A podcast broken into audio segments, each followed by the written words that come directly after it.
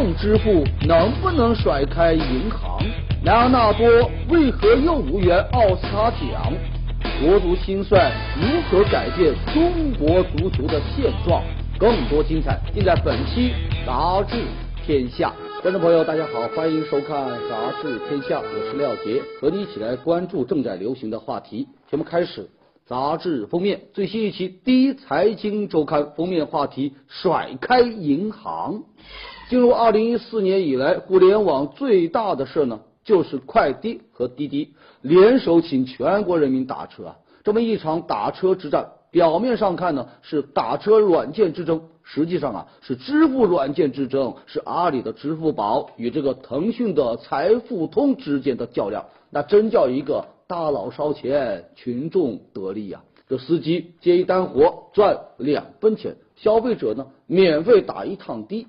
不过呀，笑得最开心的还是人家阿里和腾讯，补贴二十块钱就培养出了一个移动支付的用户，这买卖呀划算。这双方的战场很可能不仅仅只限于打车，有可能啊会向其他领域扩展。前不久，腾讯投资四亿美元给大众点评网，随后他就推出了微信支付立减二十的活动，吃一顿饭补贴你二十块钱。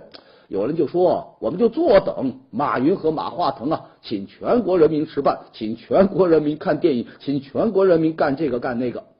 巨头如此烧钱，那就是一个目的：干掉现金，干掉钱包，甩开银行。第三方支付最开始呢是用于这个网购，后来呢就可以买这个余额宝用来理财啊、投资啊，到了现在。他们不满足网络了，而要走到线下来，要用于日常的消费。微信红包只是啊牛刀小试，打车呢又是一个新的突破口。你想啊，打车是最需要用现金的地方啊，现在都可以不用现金打车了，那还有什么别的领域做不到呢？目前很多大型超市、连锁餐饮公司都能够用手机直接付款，一些小商店也愿意啊使用这个移动来支付。这不光是为了赶潮流，更是因为它有实实在在的好处。如果刷这个银行卡要买一台 POS 机，要两千来块钱，每刷一笔钱呢，还要给银联百分之二左右的这个手续费。而移动支付呢，不用花钱买什么设备，手续费啊也更低，只需要千分之四，是刷卡的五分之一啊。有专业人士就说，银联收百分之二的手续费，并不是市场行为，而是巨头们用行政方式谈出来的一个结果。而互联网第三方支付企业收取更低的费用，则是市场竞争的结果。这除了消费之外，阿里和腾讯啊，还有更大的想法。如果政策允许的话啊，他们还打算发行这个虚拟的信用卡。给消费者提供小额贷款，额度呢可以设定为两千块钱以内。这看上去啊只是一小款产品，但它的意义呢是巨大的。如果能实现这么一步，他们就能够形成一个完整的金融环，把贷款、理财和消费啊结合在一起，彻底甩开银行。这也就意味着微信、支付宝将在金融方面普及互联网属性，建立它新的。市场规则，嗯，厉害。接下来还是我们的封面话题，最新一期的博客天下，这封面话题是玩主一代。二十多年前，王朔写了一篇小说叫《玩主》，第二年呢，他就被拍成了一个同名电影。这部电影的影响是不容忽视啊。一方面那是商业上的成功，另外一方面就是审美上的暗度陈仓啊。在一九八零年代末。那种戏耍着反对宏大叙事的行为被视作是另类，但电影完主之后，一群不靠谱青年用不靠谱的方法做着很靠谱的事儿，这种行为呢就受到了追捧。这部电影还培养出了影视圈重量级的导演和演员，就是封面图片上这三位啊，冯小刚、葛优、呃张国立，特别是这个葛优啊，那个年代啊。只有唐国强这样的帅哥才能够当主角啊！正是因为玩主这长相另类的葛优，就摆脱了跑龙套的宿命，第一次啊当上了男一号。当然，玩主呢还开创了一个新的电影模式，在这个私人定制的新闻发布会上，还有在这个自传《我把青春献给你》里啊，这冯小刚多次向这个电影《顽主》来致敬，说《顽主》啊才是甲方乙方私人定制这些电影的祖师爷，《顽主》一代是成功了。当年的边缘人站到了舞台的中央，这个电影里嘻嘻哈哈不靠谱的青年成为整个行业的台柱。以前是喝啤酒喝二锅头，现在啊，他们手中的杯子里啊装的都是高级红酒。但是这种成功却伴随着顽主精神的褪色。王朔重新出马编剧的私人定制，商业上虽然是成功了，却遭到了很多的批评。从玩主里的三替公司替人排忧、替人解难、替人受过，再到甲方乙方的成全别人、陶冶自己，再到这私人定制里的。成全别人，恶心自己，格局啊已经变了。讽刺是完全无力，调侃呢已然无趣，温和善良那股劲呢也荡然无存，只剩下了作践啊。私人定制受到质疑，那也就不奇怪了。我们回到封面，顽主一代电影《顽主》里，葛优饰演的角色叫杨仲，在私人定制里呢，葛优还叫这个杨仲，虽然名字相同，但。冯小刚等顽主的小伙伴们，怕已经不能再回到那个年代了。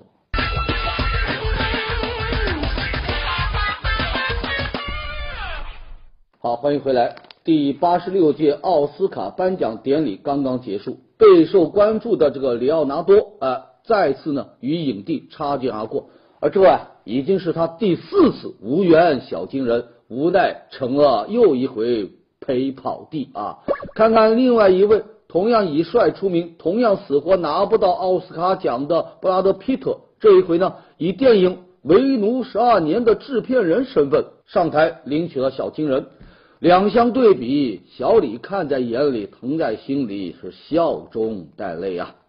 颁奖礼之后，这中外网友啊都不忍直视小李的失望。你像美国娱乐周刊就 P.S. 了一张小李在这个《华尔街之狼》里啊匍匐向前的剧照，把汽车呢换成了小金人啊，配上一个标题说拿下他小李。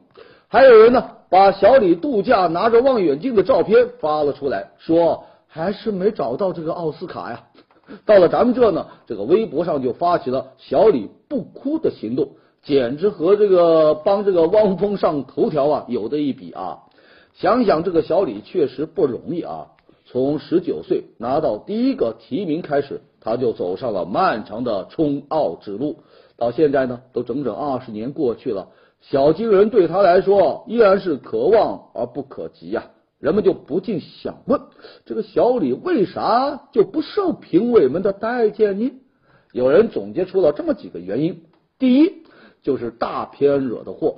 里奥纳多十九岁出道，他的演技啊属于浑然天成派啊，当时啊也让评委们是眼前一亮，觉得这小伙子有潜力啊。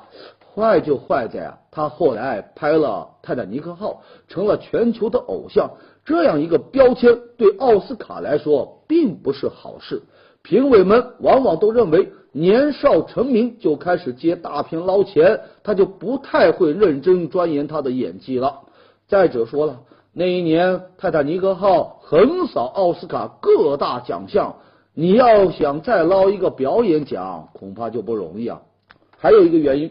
就是用力过猛，哎呀，第一次失利后，小李啊是狠了心要摆脱偶像这个形象，怎么丑他就怎么来呀，脸蛋整残了，身材也发福了，还推掉了商业片，专挑这个文艺片，纠结、痛苦、拧巴的角色呢演了个遍。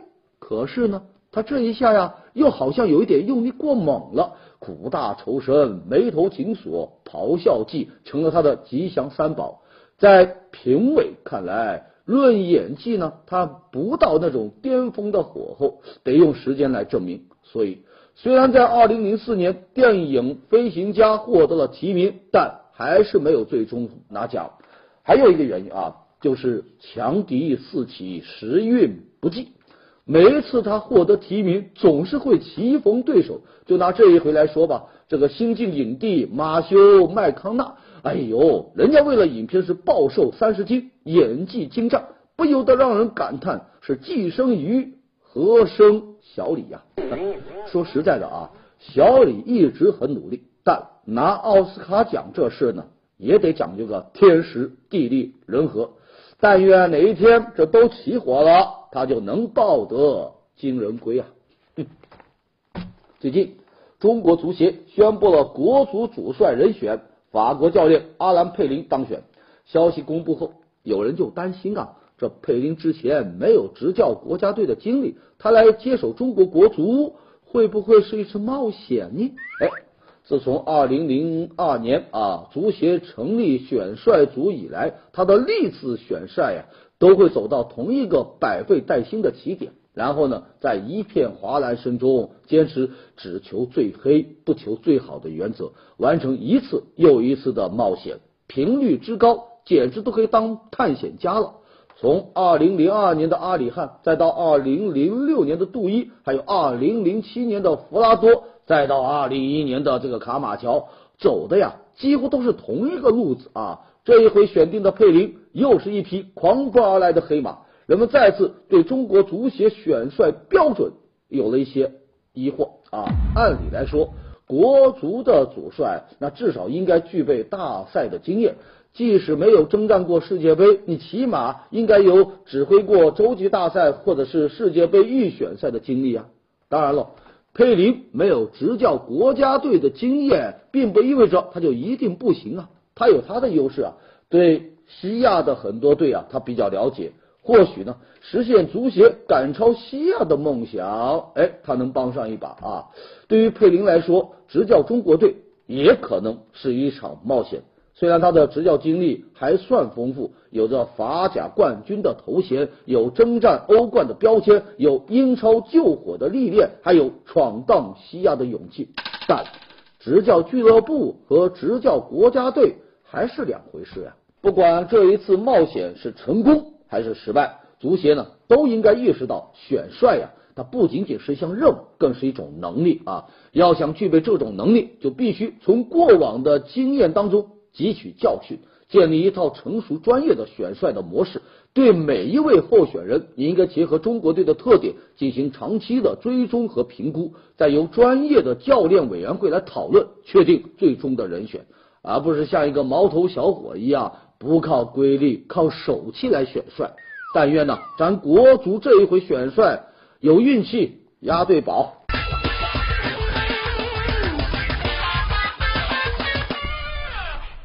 好，接下来进入板块杂志标题。第一财经周刊文章标题：就高架上的空中花园。前不久，法国巴黎一座全新的公园对公众开放了。看起来啊，它很普通啊，有树木、草地，有供人休息的长椅。而与众不同的是，它呀是在人们头顶上的空中花园。原来，它这是把高架铁路改造成了一个公园。巴黎环城铁路建于一百五十多年前，现在呢已经废弃多年了。如果要拆掉，成本太高，于是呢，人们就想出了一个创意，就在它上面呢种树、种草、种花。完成了一个公园的转变，不但保留了它的历史价值，还美化了巴黎的城市环境。其实，在这之前，在咱们国家，厦门就把一条铁路呢改造成了城市公园，真棒！好，继续下来，二十一世纪商业评论文章标题：别收购了，冲击一下收购吧。所谓收购啊，就是无人驾驶的汽车里啊，移动办公。无人驾驶汽车已经是被炒了很多年的一个老概念了，各大厂商也在努力的研发。据预测哈，在二零二零年之前，无人驾驶汽车就有可能合法上路。瑞士有一家公司，它不仅想做无人驾驶，更想彻底改变汽车的用途。根据它的设计啊，这个车里边呢。再也不是什么两排固定的座椅啊，而是一个随心所欲的空间。你可以在这车里边呢办公、睡觉，甚至可以看电影、打游戏。瞧，这呀就是汽车的最高境界——人车合一。下一个，《南方人物周刊》文章标题：昆虫经纪人。美国好莱坞有一位独特的经纪人，他手下的艺人呢参演过一百多部电影，其中就包括蜘蛛侠。不过，他可不是什么蜘蛛侠的经纪人，而是咬了蜘蛛侠的那一只蜘蛛的经纪人。他呀是一位昆虫学教授，他的任务呢就是带着各种不一样的昆虫参演不同的电影。你像在蜘蛛侠里，他让蜘蛛啊爬向彼得帕克；在这个电影我们买了动物园里呢，他又让蜜蜂扑向马特达蒙啊。怎么样让昆虫来配合演戏呢？人家有办法，这是他从影几十年的一个诀窍，秘不外传的。看来昆虫演戏也靠演技呀。好，欢迎回来，财经杂志文章标题：空气净化器真能除霾吗？一个问号。空气净化器大概是二零零二年的时候进入到咱们国内的市场，用于这个消除这个室内的甲醛等有害气体。买的人呢其实并不多啊。可是从二零一零年开始，全国大范围的这个雾霾啊成了这个行业的救星啊。商家是纷纷打出了广告，说是能够消除 PM 二点五，可以告别雾霾天。有的甚至声称啊去除率高达百分之九十九，还有。不少品牌都卖断货了。空气净化器真是对付雾霾的神器吗？专家就说了，这都是吹出来的啊！赶走雾霾要靠大风来吹，他们赚钱呢是靠什么呢？靠广告瞎吹啊！目前市面上有近千个品牌的空气净化器，便宜的几百块，贵的呀上万啊！一个个都说呀，咱能够消除百分之九十九的 PM 二点五，但。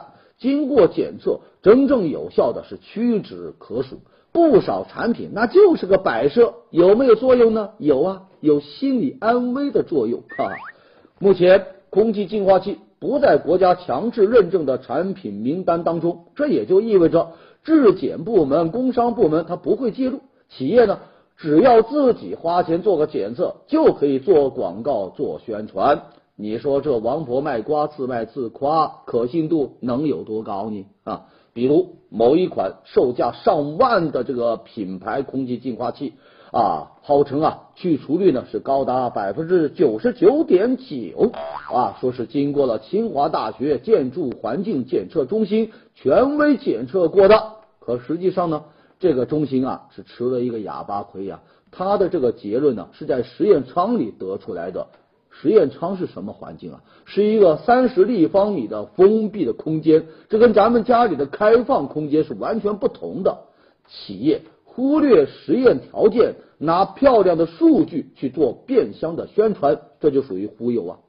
还有一些个空气净化器，它倒是有一定的效果，但效果呀来的比较慢。怎么个慢呢？你呀连续开它个三天，或者是连续开五天，哎，有效果。可是呢，雾霾一来，你启动它，等雾霾走了，哎，它就有效果了。这慢半拍的节奏，还不如等风呢。我们回到标题：空气净化器真能除霾吗？要我说，这答案呢，可能跟这个雾霾视线一样，有点模糊不清啊啊！前不久，北京市消协表示，国内烟草企业在香烟包装上耍滑头。同品牌的香烟在国内印的呢是名胜古迹，在国外啊这个包装上又印别的了，印了一个变黑的肺啊，如此国内国外双重标准就涉嫌侵害到了消费者的安全权和知情权。这些年禁烟的规定是越来越严啊，领导干部要带头禁烟。动车对吸烟是开出了千元的大罚单等等，可是另一边呢，烟草业啊却是闲庭信步啊，香烟包装内外有别，早在二零零八年就尴尬的得到了世界卫生组织颁布的啊烟灰缸奖，说是宁要漂亮的烟盒，也不要公民的健康。可这些年过去了，它一点改变的意思都没有啊。在排山倒海的控烟政势下，这个烟草业为何能如此淡定呢？说白了就是财大气粗啊！据统计，烟草业的收入高达七千五百多亿，是创收大户。部分管理者想管，他也狠不下心啊！哈。另外，我国对烟草包装的规定过于粗枝大叶啊，只对这个吸烟有害健康的字体大小有规定，至于用什么样的图片，倒没有明确的说明。反观其他国家，目前世界上有三十个国家要求香烟包装上有图形警示标志，包括黑色的肺部、牙龈溃烂等等，面积啊不能少于图画的百分之五十。中国式包装暴露了禁烟宣传的不足。有调查就显示，如果在烟盒上印有这个警示的比较可怕的图片，那将近百分之九十的人就会产生戒烟的想法。我们国家是世界上烟民数量比较多的国家，与此形成反差的是，卫生部曾经指出，中国公众对吸烟危害的认知度啊相当低，这很大程度上就是因为控烟禁烟宣传没有做到位。看来啊。长路漫漫的控烟大业，不能光靠说大话呀，也需要进入到一个小时代，从产品包装这样的小处、这样的细节去入手，逐步将危害植入到常识，控烟才会有一个牢固的基础。好，接下来最新一期的看点文章标题：中国电影看上去很美。去年。中国电影票房收入啊达到了两百多亿，今年开局啊也不赖，《西游记之大闹天宫》十天票房就破了八个亿，数字啊看着是很喜人呐，但票房的胜利并不意味着中国电影的胜利。你像去年卖座的国产电影当中，要么是古装大片啊，你像《西游降魔篇》和这个《狄仁杰之神都龙王》，要么呢就是《北京遇上西雅图》《小时代》《一夜惊喜》等。轻电影，你像《梅姐团圆》等优秀的艺术片，哎呦，全部折戟啊！另外，国产片走向世界，那仍然是遥遥无期。人在囧途之泰囧，够牛吧？国内票房十多亿，可在北美呢，却只有六万多美元的票房，那真是囧到家了。导演王小帅就说了：“中国电影拼命做的不是电影。”而是电影的 GDP 啊，只关注票房数量，不管那影片的质量。《富春山居图》饱受诟病，但人家发行方力量强大，占满了全国的影院，票房啊还真不差。其实啊，咱们有不少的电影，像那些个独立电影，一直呢就是国外电影节的宠儿，可到了国内，他们却难求生存。我们回到文章标题：中国电影看上去很美。电影要发展，就要给他充分的自由和包容。我们就希望中国的电影不要什么看上去很美，而要它本来就很美。接下来，中国新闻周刊文章标题：纸牌屋中的美国政治揭秘真相还是娱乐至死？哎，不出意外啊，这美剧《纸牌屋》第二季又火了，不少人在周末是一口气看完了十多集啊。美国总统奥巴马也是这个剧迷啊，这个发推特请求看完的人不要剧透啊。围绕这部剧有一个最大的话题，那就是它到底有多真实。你像主演凯文·斯派西就说，百分之九十九的情节都是真实的。在咱们这呢，很多人也认为它揭示了美国政治腐朽又黑暗的真相。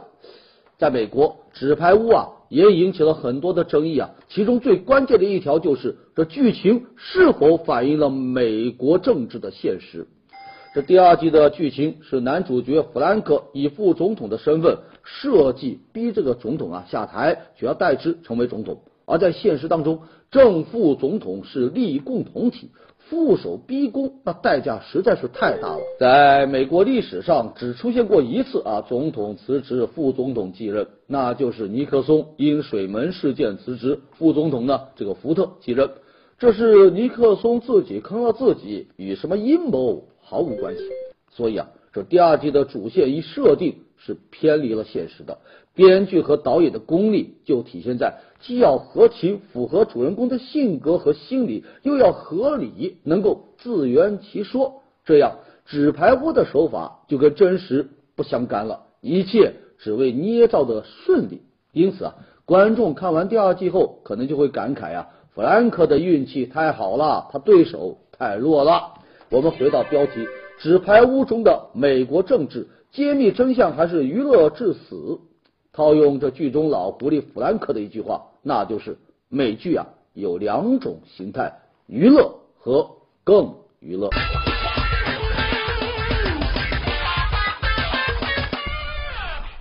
好，欢。欢迎回来，继续热点话题。有媒体报道说，山东一些高校啊，相比其他学校，开学时间呢晚了好几周。其他高校早就开始上课了，他们那呀还是门可罗雀啊。看到这，有人可能就说呀，能够给学生放这么长的假，这学校真够人性化的。